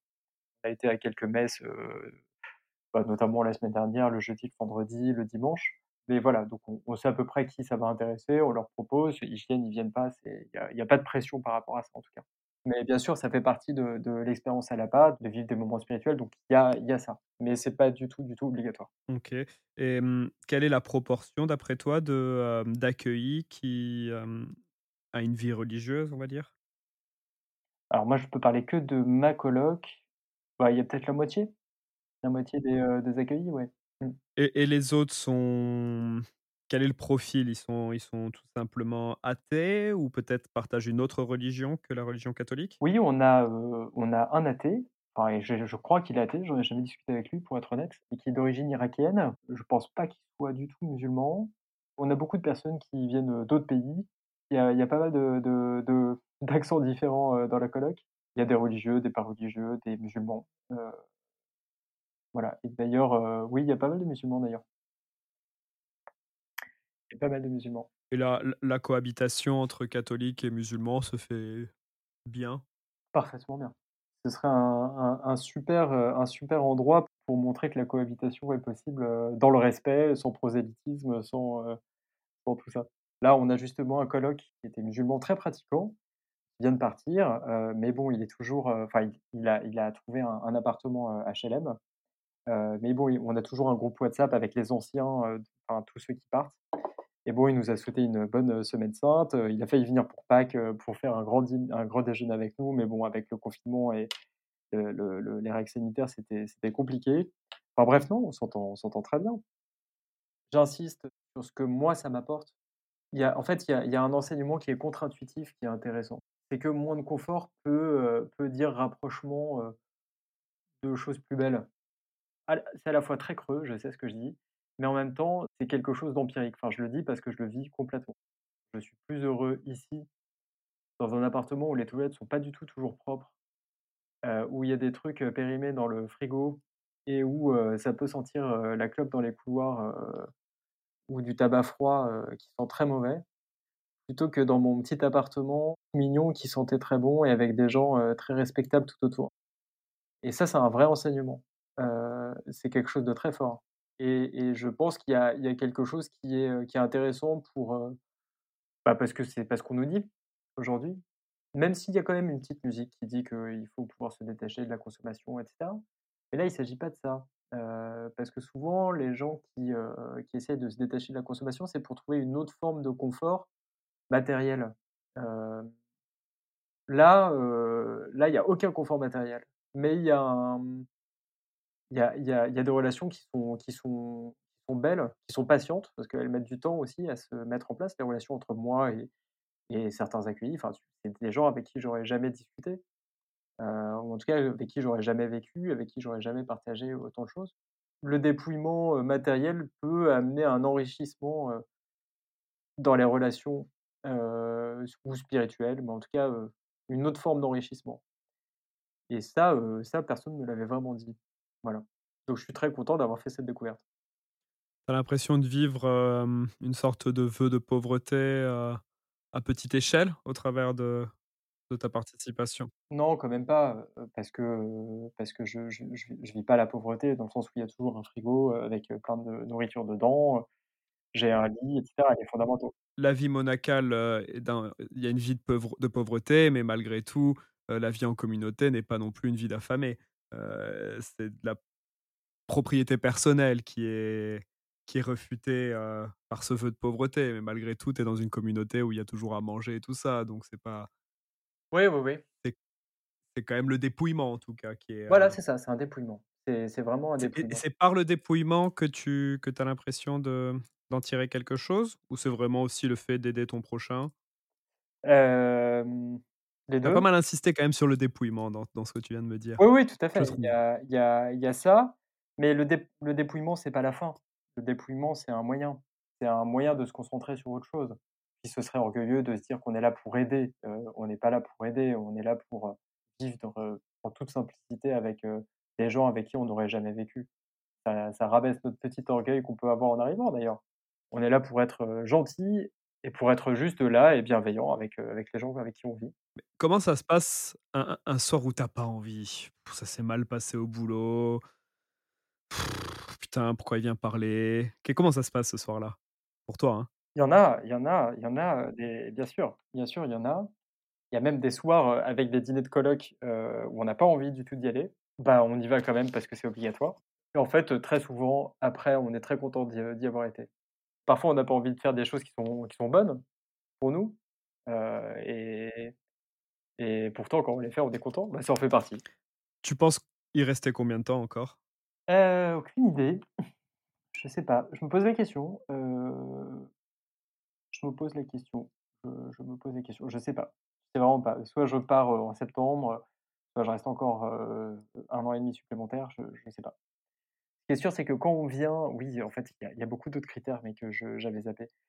Il y en a un, enfin, en tant que volontaire, quand on vient, on nous demande de rester minimum un an et là aussi, d'ailleurs, c'était une obligation qui était, qui était fructueuse parce que moi, je suis arrivé au bout de au bout de 3-4 semaines, j'avais envie de partir et mais mais je m'étais engagé à rester un an et donc je suis resté, je suis resté plus longtemps et je suis pas parti. Donc je suis content aujourd'hui d'ailleurs de pas être parti, de pas m'être écouté. Puis ensuite, en fait, l'idée, c'est pas que ça devienne une une habitude, enfin, il faut que ça ait un sens. Donc je m'impose, enfin, je me suis imposé là, au bout de ma première année, de me poser la question: «Est-ce que ça a du sens que je continue de rester?» et l'idée, c'est pas d'avoir, non plus d'être dans l'habitude d'être là, hein, c'est d'être là aussi pour donner, voilà. Un volontaire a un loyer à payer? Oui, oui, oui, tout à fait. On paye un loyer. Ouais, tout le monde paye un loyer, hein, même, heu, même, heu, même les accueillis. En fait, c'est proportionnel, heu, aux à aux revenus, heu, qu'on a. Alors dans les faits, il y a des accueillis qui peuvent ne rien payer parce qu'ils ont que le RSA, par exemple. Heu, mais pour nous, heu, pour nous, heu, on on nous demande, heu, notre niveau de de revenu et puis voilà, on paye, heu, on paye un loyer en fonction de ça. Et et par rapport au prix du marché, c'est cohérent? C'est comment? Oui, je je sais pas si la question est intéressante parce que vrai vraiment, je pense pas qu'il y ait des personnes qui viennent pour avoir une solution d'hébergement, parce que c'est quand même exigeant. Mais oui, c'est en dessous du prix du marché. Heu, mais c'est probablement, heu, trop cher si on prend en compte, heu, si on essaye d'avoir un calcul comptable du nombre d'heures, en tant que bénévole qu'on qu'on accorde. Pas vraiment un loyer d'ailleurs, hein, ça s'appelle autrement, c'est une contribution, je sais plus quoi. Et et les chambres d'ailleurs, elles sont comment? Elles sont toutes différentes, mais heu, on a chacun la nôtre. Heu, la mienne est je pense que c'est la plus petite. Non, c'est l'avant plus petite de de la coloc. Elle fait 10 m², heu, elle est très simple, mais elle est très elle est très bien. Il manque rien et voilà, il y a pas de fioritures non plus. J'ai un un bureau, j'ai un portant, un lit, une chaise, enfin voilà, des des des rangements, des trucs comme ça. Les chambres sont fermées à clé? Non, non, c'est interdit de fermer à clé sa chambre, d'ailleurs. Heu, ça fait partie du règlement intérieur, donc elles sont toutes, ouvertes. Il y a pas de clé quoi, Il y a pas de clé, ouais. OK et quand on est, accueilli, on a accès à, mmh, d'autres organismes, d'autres associations? Il y a, mmh, quelque chose qui est mis en place peut-être pour, plus que, heu, resociabiliser, aider à redémarrer? Ouais, ouais, il y a un service social avec, des assistantes sociales, qui sont mmh, à plein temps. Je crois qu'elles sont peut-être 5 ou 6, quelque chose comme ça, donc c'est quand même pas mal. Et donc qui les suivent dans toutes leurs démarches, administratives, par exemple, heu, demande de passe Navigo, demande de RSA, demande de titre de séjour, enfin, elles, accompagnent, surtout dans tout ce qui est, heu, démarches administratives médicales aussi. Ils organisent aussi beaucoup de séjours, de voyages, de choses comme ça, heu, qui sont ensuite proposés, heu, bah, d'ailleurs, heu, pas que aux accueillis, mais aussi aux aux volontaires. Quoi comme type de séjour? Cet hiver, ils avaient, ils avaient loué une maison dans les Alpes et ils sont partis une petite vingtaine, dans dans les Alpes pour, pour passer ce séjour. Donc à la neige, sympa, à faire des raclettes et des fondues, et à faire des bonhommes de neige et des balades. OK, sympa, ouais et il y a quelque chose qui est prévu à Lourdes cette année? Oui, il y a des Ouais, voyages à Lourdes qui sont prévus, mais je crois que c'est un petit peu compliqué parce que Lourdes, heu, est pas tout à fait ouvert au public ou il y a un il y a il y a un truc comme ça et ouais, d'ailleurs, il y avait, heu, 2 accueillis qui voulaient y aller et je crois que ça a été reporté plusieurs fois, enfin Mais à à cause du covid ou Ouais, à cause du covid, ouais. Ah Ouais. voilà, d'accord, OK, à Ouais. cause du covid. OK, OK, bah, je crois qu'on a fait un un bon tour de la question. Je réfléchis, est-ce qu'on pourrait aborder d'autres points? Ouais, alors je c'est pas pour te challenger, mais tu as beaucoup voulu, lier, lier cette démarche à quelque chose de religieux. Alors c'est vrai que moi personnellement, c'est très lié, mais je pense que ça peut intéresser tout un tas d'autres personnes, qui n'ont pas cette religion. Je pense qu'il y y a des aspirations fondamentales, parmi lesquelles, de rencontrer l'autre, même les psychologues les plus athées, expliqueront que le bonheur, c'est souvent, la qualité des relations qu'on entretient avec les autres. Heu, je pense pas qu'il faille, complètement corréler ça à une raison religieuse. Parce que ça transcende un peu la reli la la religion, c'est quelque chose c'est presque un besoin primaire, voilà. D'entretenir de bonnes relations avec, avec son entourage, avec de nouvelles personnes et et puis des relations qui sont pas juste superficielles, c'est-à-dire des relations avec des gens avec qui on vit, qu'on suit pendant des mois, des années, et auxquels on s'intéresse pour de vrai, enfin voilà. Qu'on se met à aimer, enfin, tu vois? Bien sûr, non mais je suis certain qu'il y a, d'autres initiatives du même type qui sont, alors athées ou en tout cas non religieuses. Les maraudes ne sont pas toutes religieuses.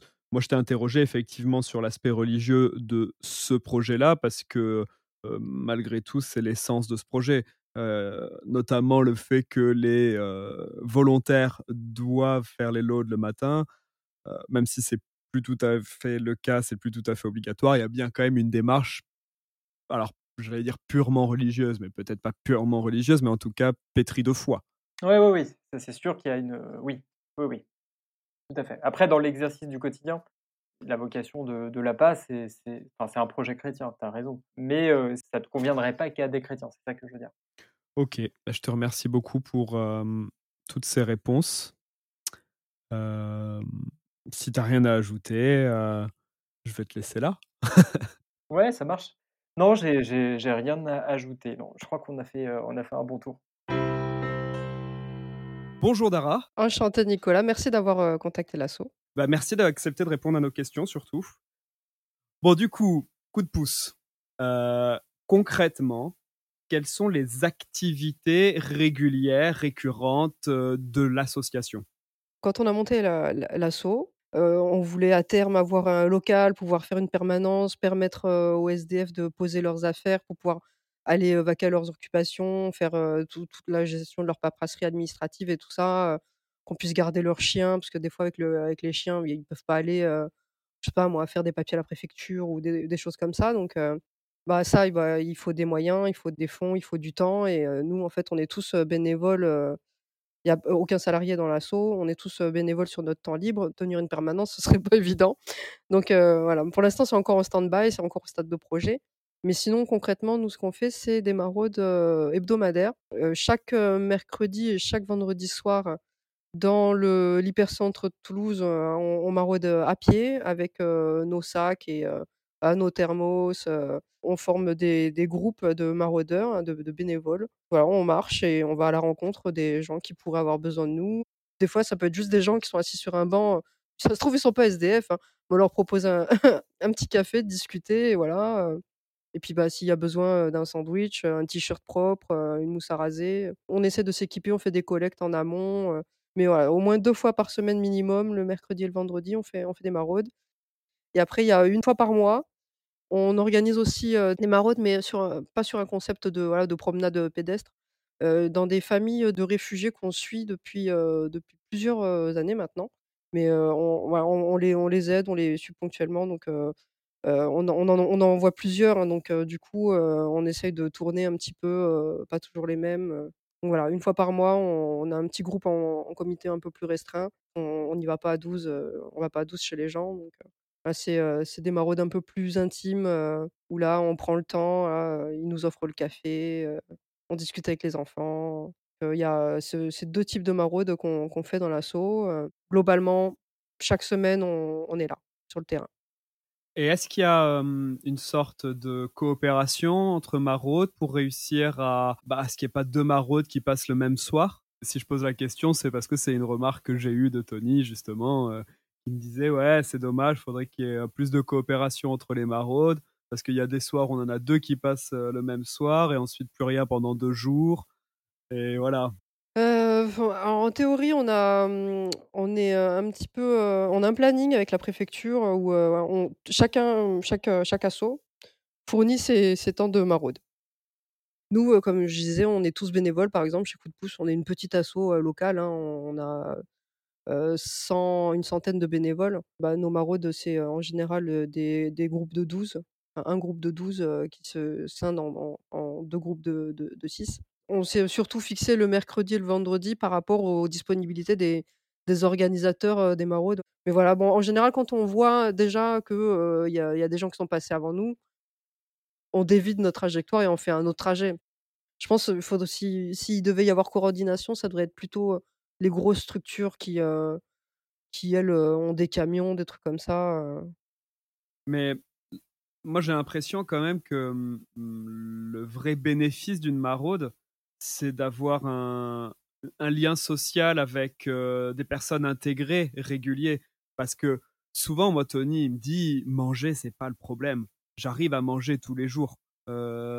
Mais par contre, j'ai l'impression que c'est bien d'avoir, heu, régulièrement des mêmes personnes, des visages qu'on connaît, qui sont de l'extérieur et qui qui viennent les voir et leur dire: «Bah, ouais, je vous vois là, vous existez, je suis en train de bouger pour vous». J'ai l'impression que c'est ça la vraie valeur ajoutée d'une maraude. Est-ce que c'est quelque chose que vous ressentez?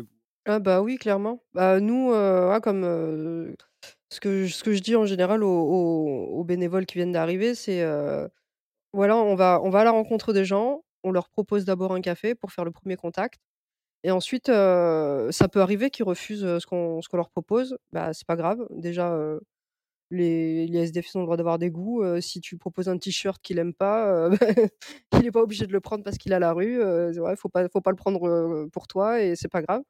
Mais nous, le le le truc, c'est pas pas le café, c'est pas le sandwich, c'est pas le t-shirt, c'est plus le temps qu'on va va qu'on va pa passer avec eux à discuter. Des fois, ça nous est arrivé de passer 20 minutes, 1/2 heure avec, avec un groupe, et au même endroit, à discuter, à papot à papoter, et finalement, on n'a pris qu'un seul café, et voilà, c'est surtout le partage de temps, plus que plus que le café et le sandwich, c'est plus le temps le temps de de conversation, l'échange, voilà, un peu un peu de chaleur humaine, que que peut-être, d'autres, d'autres maraudes pourraient pas avoir le temps de leur donner, enfin, je je sais pas, peut-être, qu'au camion, par exemple des restos, il y a pas le temps de discuter comme, comme ça, parce qu'il y a la il y a la queue, il y a plein de gens et tout ça. Donc voilà, c'est ce qu'on voulait un petit peu faire justement nous avec Coup de pouce, faire un truc un petit peu différent, comme, voilà, on on on prend aucune, aucune subvention, Ça, c'est un choix? Oui, c'est un choix, par choix, ouais. D'accord. Comme ça, on a de compte à rendre à personne. OK. On on fait, avec nos petits bras, nos petites jambes et après, bah, avec avec la générosité des de nos donateurs. Mais, voilà, on a on a de compte, à rendre à personne et et on peut, on peut faire le trajet qu'on veut, aller voir qui on veut. Mais ce choix de pas, de pas être subventionné, c'est lié à des conséquences de ce qui s'était passé avant? Non, parce qu'en fait, l'autre maraude où on était avant, avait aussi fait ce choix-là pour, avoir, plus de de liberté. Je pense qu'on a gardé le principe parce que parce qu'on l'aimait bien. Parce que c'est quelque chose avéré ça. Si on prend des subventions pour pouvoir faire les maraudes, heu, le la le l'insti enfin, j'imagine que c'est la mairie, conseil général. Il y a plus de de gestion administrative. Ah ouais, il y a de la paperasse aussi à gérer. Ouais, de la paperasse et tout ça, ouais, faire des demandes, heu, ouais, non, voilà. Ouais, quitte à faire de la paperasse, autant que ce soit faire la paperasse des gars à la rue plutôt que de faire la paperasse de l'asso, quoi. Exactement. Non, on peut enfin, en plus, on passe déjà plein de temps, heu, rien que la paperasse alors qu'on est une asso, voilà, loi de loi de 1901 qui a on a aucun aucun revenu ni quoi que ce soit, il y a quand même déjà beaucoup de papiers, de trésorerie, des trucs comme ça. Donc si en plus on devait gérer ça, oh là là, le peu de temps qu'on a, on le on le met directement dans l'asso pour les maraudes. Et les dons que peuvent faire, heu, les gens qui vous soutiennent sont des dons plutôt matériels, plutôt que financiers? Non, on a aussi des dons financiers, ouais. Il y a des des établissements scolaires, par exemple, qui nous, ouais, qui nous sollicitent. A après nous, de temps en temps, bah, on va faire, dans les établissements scolaires des petites, des petites présentations de l'asso aux élèves, un peu de sensibilisation. Ensuite, on leur permet de faire des collectes, par exemple, pour, pour l'asso. On est une toute petite structure, hein, donc on n'a pas non plus des, des dizaines de milliers d'euros de dons, hein. Mais ça nous suffit, parce qu'après on fonctionne aussi aussi beaucoup sur le sur les collectes et bah, chacun de nos bénévoles, qui apportent toujours un petit truc, en début de maraude, voilà. Si tout le monde amène, un petit paquet de fromage, une, des des petites bouteilles d'eau, si chacun amène un petit truc, on a on a tous, de quoi faire, sur tout le trajet de la maraude. Et et pas de sandwich triangle, hein? Non, non, pas de sandwich nous, justement, on fait on fait nos petits plats maison. Parmi nos bénévoles, on a maintenant des équipes de cuisinières, je ouais, je peux dire des cuisinières parce que c'est surtout des filles qui nous préparent des plats et qui nous les amènent en début de maraude. Comme, voilà, elles ont pas forcément le temps de participer à la maraude, parce que bon, bah, c'est, moi, par exemple, j'ai dû arrêter les maraudes sur le terrain parce que, bah, je me fais vieille et j'ai mal au dos maintenant.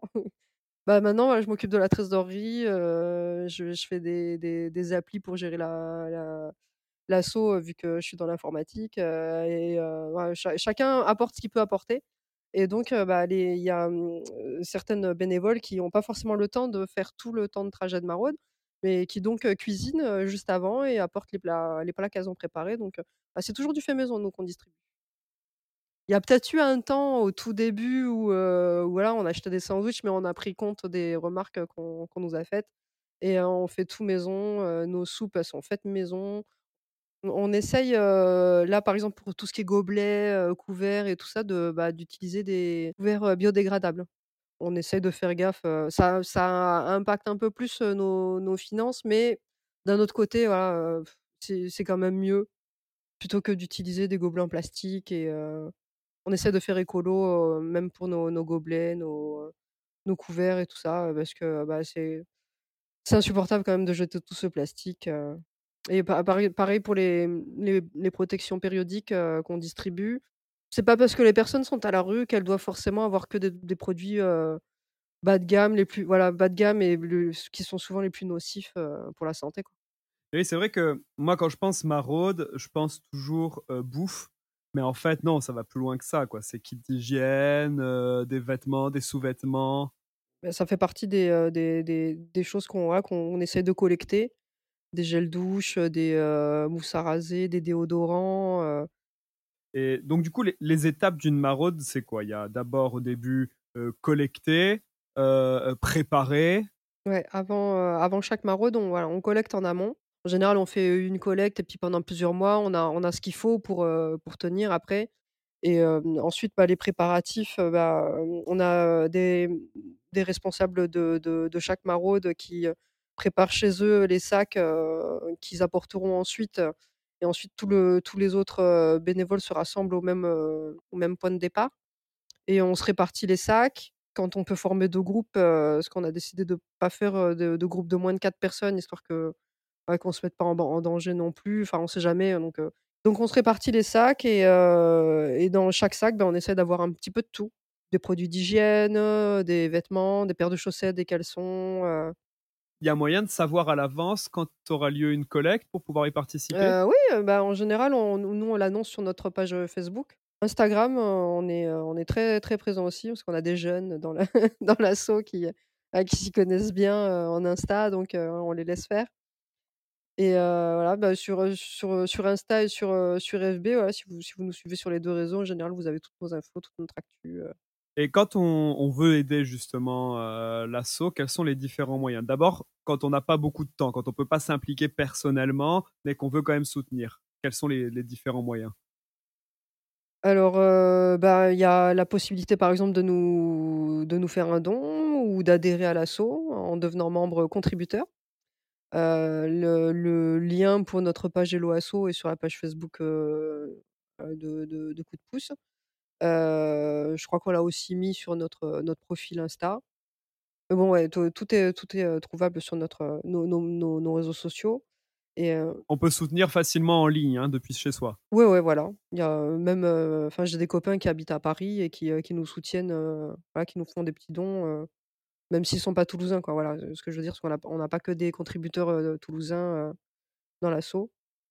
Après, il y a aussi, heu, donc la possibilité, heu, de, bah, de venir, intervenir au, mmh, aux collectes, de venir, participer à la collecte.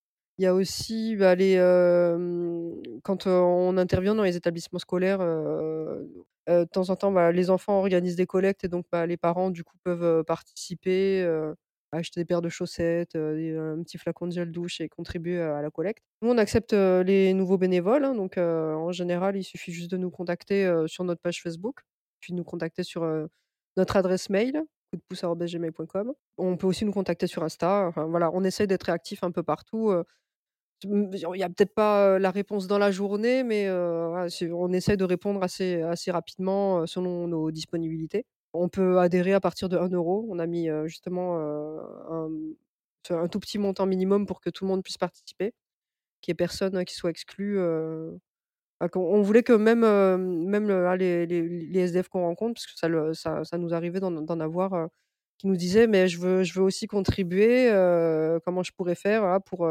contribuer à l'asso?» et donc on s'était dit: «Bah, on va on va mettre juste, un 1 € minimum comme ça il, y a y a une possibilité pour tout le monde de de faire partie des des adhérents ou des membres contributeurs de l'asso» et voilà, je crois que c'est tout, hein. Quand on veut, heu, parce que là, ce podcast, il est il va être adressé aussi à des non toulousains. Ah OK, d'accord. Voilà, ouais, ouais, ouais, ça va être publié sur, heu, sur les réseaux et il y a donc, heu, même essentiellement des non toulousains qui écoutent.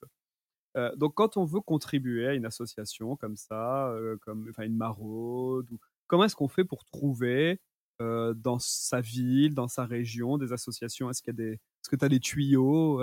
Comment est-ce qu'on peut trouver, Heu, alors en général quand, quand on a un nouveau, un nouveau, bénévole qui nous rejoint, j'aime bien leur demander: «Comment vous nous avez trouvés?» et en général, ils disent: «Bah, j'ai tapé, heu, maraude Toulouse, dans Google et c'est votre page Facebook qui est remontée». Donc maraude plus ville sur Google et on trouve la maraude de son de son quartier, quoi. Voilà, en général, je pense, je pense que Google est assez assez précis, quand, on cherche quelque chose, en général, ouais, on en tout cas, c'est comme ça que nos nos bénévoles nous ont trouvés. Aujourd'hui, quels sont les les grands besoins de l'asso pour pouvoir continuer ou passer à une étape supérieure dans son, heu, dans son action? Plus de temps. Comme on est tous, bénévoles sur notre temps libre, on ne peut pas non plus, voilà, gérer l'asso comme si c'était une start-up. On a déjà quelques années à notre actif, heu, je crois qu'on a monté l'asso en février 2017. En 4 ans, on a réussi à maintenir, heu, chacune de nos maraudes, on a un, nombre, voilà, assez stable de bénévoles. On tourne toujours autour de 100 donc après, bah, si on voulait, à arriver à décrocher, notre rêve fou d'avoir notre local dont je te parlais tout à l'heure là avec, la possibilité de faire une permanence, heu de pouvoir accueillir, les SDF pour, déposer leurs sacs ou, qu'on puisse leur garder leur chien le temps qu'ils aient le temps de faire leur démarche. Je sais pas, pour l'instant, ça reste encore, dans dans une case, rêve, projet, fou, Là, nous, nos objectifs, de de base, ils sont atteints. Chaque semaine, on on fait nos maraudes. Chaque semaine, on a on a nos fidèles, bénévoles, voilà, on est une centaine, mais bon, c'est toujours un peu un peu les mêmes, qu'on voit sur le terrain donc moi, je pense, heu, je sais pas si je peux parler au nom de tous les autres responsables de l'asso, mais moi, en tout cas, je pense qu'on peut, qu'on peut être fier de ce qu'on a réussi à faire et si l'assaut est là, c'est qu'il y a y a y a des gens dehors qui ont besoin de pouvoir échanger avec, d'autres personnes, besoin de manger, besoin de s'habiller, de se laver, de voilà. Donc c'est pas non plus une bonne chose que l'assaut existe. On on change pas la vie des des gens qu'on rencontre, hein. Ce qu'on fait, c'est un pansement sur une jambe de bois, hein.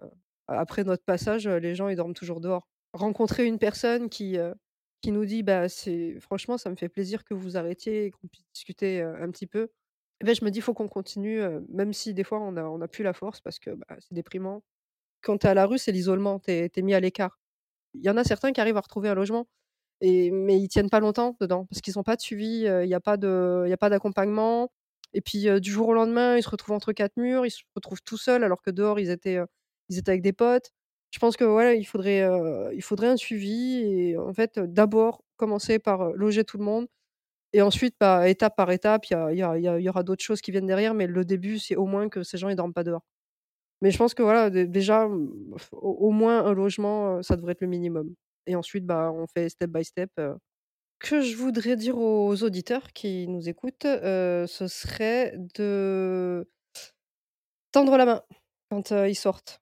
Voilà, de pas, pas ignorer les gens devant qui ils passent. Au moins dire bonjour. Bonjour, c'est gratuit. Un sourire, c'est gratuit, donc voilà, juste, heu, arrêter d'ignorer les gens, qui sont assis par terre de devant eux. je te remercie beaucoup, d'avoir accepté de répondre à mes Avec questions. plaisir. Heu, nous, on mettra en commentaire partout les les liens pour pouvoir vous aider, suivre vos collectes et vos maraudes, enfin voilà, toutes les ressources, même si tu as d'autres choses, d'autres liens que tu veux que je mette dans la description du podcast, je le ferai, hein, c'est super pas. gentil, merci beaucoup. En tout cas, merci encore, heu, d'avoir accepté de répondre à à mes questions, à nos Eh questions. beh, c'était super, heu, super sympa en tout cas. Je je vais aller, heu, écouter les les autres épisodes. Super, merci. Salut Maïné, Salut. Ça va? Bah ouais, super et toi? Bah ça va nickel. Merci d'avoir accepté de répondre à nos questions. Bah vraiment, c'est avec plaisir. Ouais. Ouais. Bon bah c'est super. Donc tu, heu, représentes du coup l'association, heu, Les Piafs de la Rue, c'est ça? Alors, heu, oui et non. Je fais partie, de l'équipe, mais bon, je ne suis pas, membre fondateur, mais je suis arrivée assez vite dans l'association. Et et dans les maraudes, vous êtes combien à peu près, à participer aux maraudes? Alors participer, on est, heu, 4 groupes de 7 ou 8 et j'ai vraiment, heu, découvert ça avec, heu, les Piaf. Le fait que tu puisses venir entre guillemets «quand tu veux». Tu peux venir à une maraude et ne pas venir à la suivante. Tu peux venir, toutes les semaines s'il y a de la place. Il y a pas d'inscription administrative, il y a juste une petite inscription sur un Google Doc. Tu t'engages à venir, mais c'est vraiment un engagement, il y a rien d'officiel, quoi. J'ai entendu parler des Piaf, grâce à l'amie d'une amie. Je voulais, faire des maraudes, je connaissais pas du tout le milieu associatif et puis, heu, direct, heu, j'ai adoré. Il y a vraiment une ambiance de on aime bien dire, heu, famille quoi, parce qu'avec, les personnes qui sont là depuis longtemps, il y a vraiment cet esprit, de famille, on est là, on s'entraide et puis, au final, c'est vraiment une bonne, bande de potes quoi. On est plus actifs sur Instagram. Instagram, c'est un public plutôt jeune, en majorité. Quand on a fait un peu de de la pub pour l'asso, on le faisait au Mirail donc c'est le public étudiant qu'on touche, mais tout le monde est le bienvenu quoi. D'ailleurs, comment se s'organisent les collectes, les pour les dons, ça marche comment? Alors des fois, on fait des appels, heu, aux dons, donc quand vraiment par en particulier on manque de quelque chose, donc souvent c'est les vêtements hommes ou même des fois les gens nous contactent, heu, instinctivement via Instagram Instagram pardon ou même Facebook et puis ils nous disent: «Bon bah j'ai ça à donner, est-ce que vous prenez?» Nous on fait un petit récapitulatif des choses qu'on prend et des choses qu'on ne prend pas. Dans tous les cas, nous on fait un deuxième tri ensuite pour être bien sûr que ça corresponde à ce qu'on peut donner ou pas. Et voilà et simplement on le met dans les petits bacs et puis on attend, heu, la préparation des maraudes quoi. Vous acceptez uniquement les dons, heu, en matériel ou aussi des dons financiers?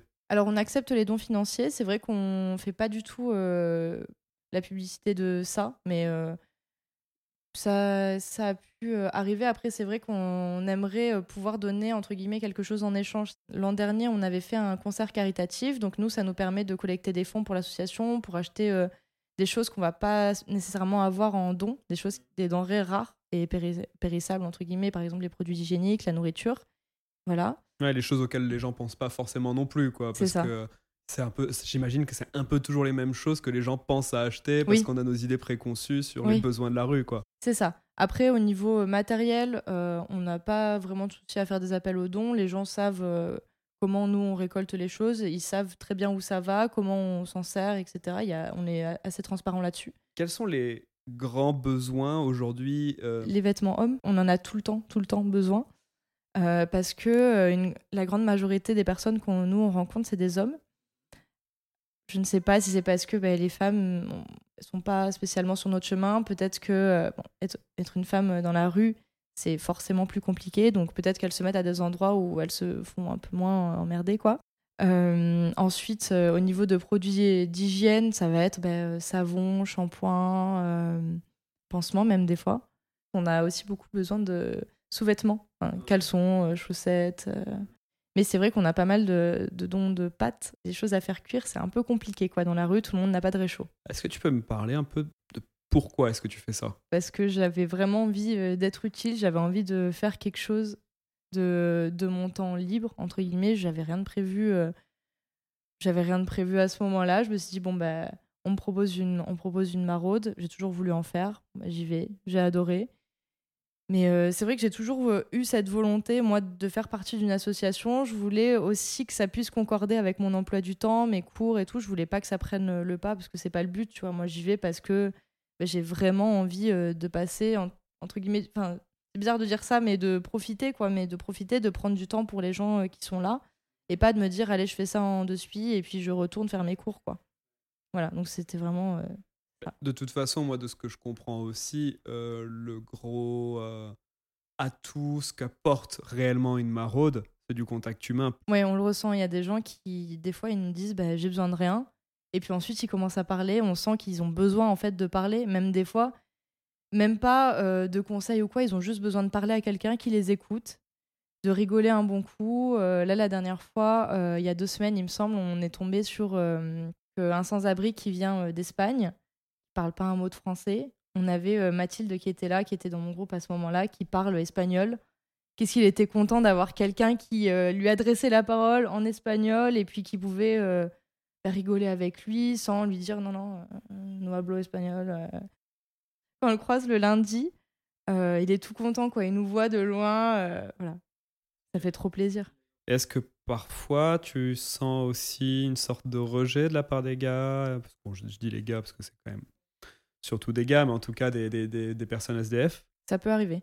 Ça peut arriver. Alors, euh, on a pu avoir affaire à des personnes un peu virulentes. C'est des fois, c'est même pas contre nous, c'est juste qu'ils en ont marre, quoi. Ils en ont marre d'être dans cette situation, donc euh, ils nous rembarrent euh, plus ou moins gentiment. Bon, c'est pas c'est pas agréable forcément de se faire rembarrer, mais bon, on comprend, quoi. On comprend. euh, on cherche pas, on dit bon bah bonne journée et puis on s'en va, quoi. Évidemment, on va pas dans, on va pas dans le conflit. C'est très rare qu'on ait eu des personnes désagréables clairement envers nous juste par pure méchanceté. C'est très très rare. Ça peut arriver même euh, que des fois, bah, des gens ils aient un petit peu honte. quoi. Euh, C'est pas facile de d'accepter être dans cette situation, d'avoir besoin d'aide. C'est tout le monde l'accepte pas de suite, quoi. Donc euh, oui, on a eu affaire à, à des gens euh, plus ou moins réticents, mais généralement ça se passe bien. On a fait quand même un bon tour de la question. Est-ce que toi, tu as des choses que tu as envie de partager Un message que tu veux faire passer? Peut-être de dire aux gens d'oser, parce que c'est vrai qu'on n'ose pas forcément. Euh, peut-être que si moi, ma pote m'avait dit bah, je connais cet assaut, euh, est-ce que tu veux y aller? Peut-être que j'aurais pas osé, peut-être y aller toute seule si je connaissais personne. Mais au final, euh, bon, pour notre assaut en tout cas, je ne veux pas parler au nom des autres assos, mais nous, c'est vraiment une ambiance hyper chill, hyper. enfin, voilà, on est entre potes, on fait en sorte que ce soit un bon moment pour tout le monde, on est là pour aider les gens, on, prend le temps pour discuter. Donc vraiment, dire aux gens d'oser, quoi. Il n'y a pas de souci. Si jamais ils ont besoin, ils posent les questions et ils vont pas nous embêter quoi.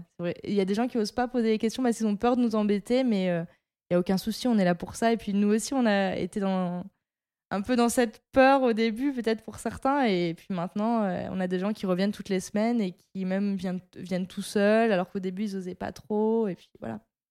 Donc juste d'oser. De ce que tu vois et comprends de la situation des personnes à la rue, euh, de quoi est-ce que tu penses qu'ils ont le plus besoin?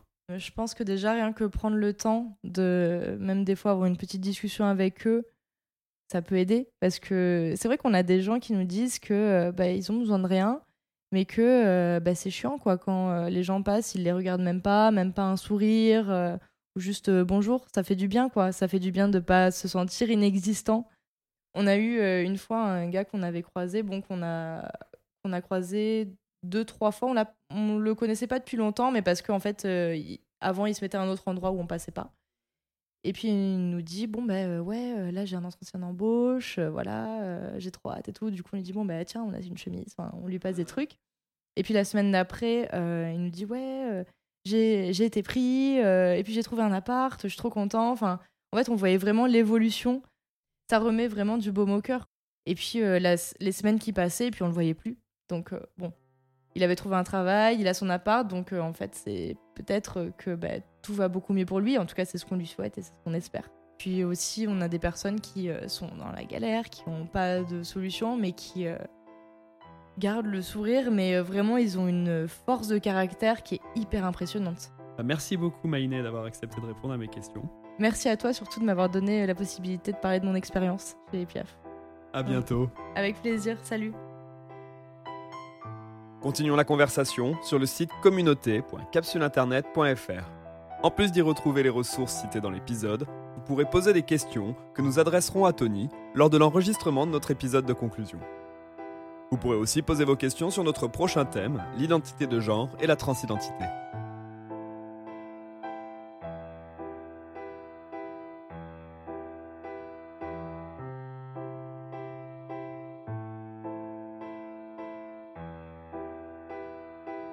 Cet épisode vous a été proposé par Mathieu Blais et Nicolas Chavardès.